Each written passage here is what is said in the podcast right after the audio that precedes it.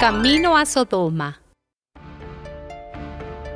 El Señor se le apareció a Abraham y le dijo, La gente de Sodoma y Gomorra tiene tan mala fama y su pecado es tan grave que ahora voy allá para ver si en verdad su maldad es tan grande como se me ha dicho.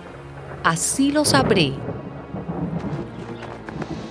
Abraham se acercó un poco más a Dios y le preguntó, ¿vas a destruir a los inocentes junto con los culpables? Tal vez haya 50 personas inocentes en la ciudad. A pesar de eso, ¿destruirás la ciudad y no la perdonarás por esos 50? No es posible que hagas eso de matar al inocente junto con el culpable como si los dos hubieran cometido los mismos pecados. No hagas eso. Tú que eres el juez supremo de todo el mundo, ¿no harás justicia? Entonces el Señor le contestó, si encuentro cincuenta inocentes en la ciudad de Sodoma, por ellos perdonaré a todos los que viven allí.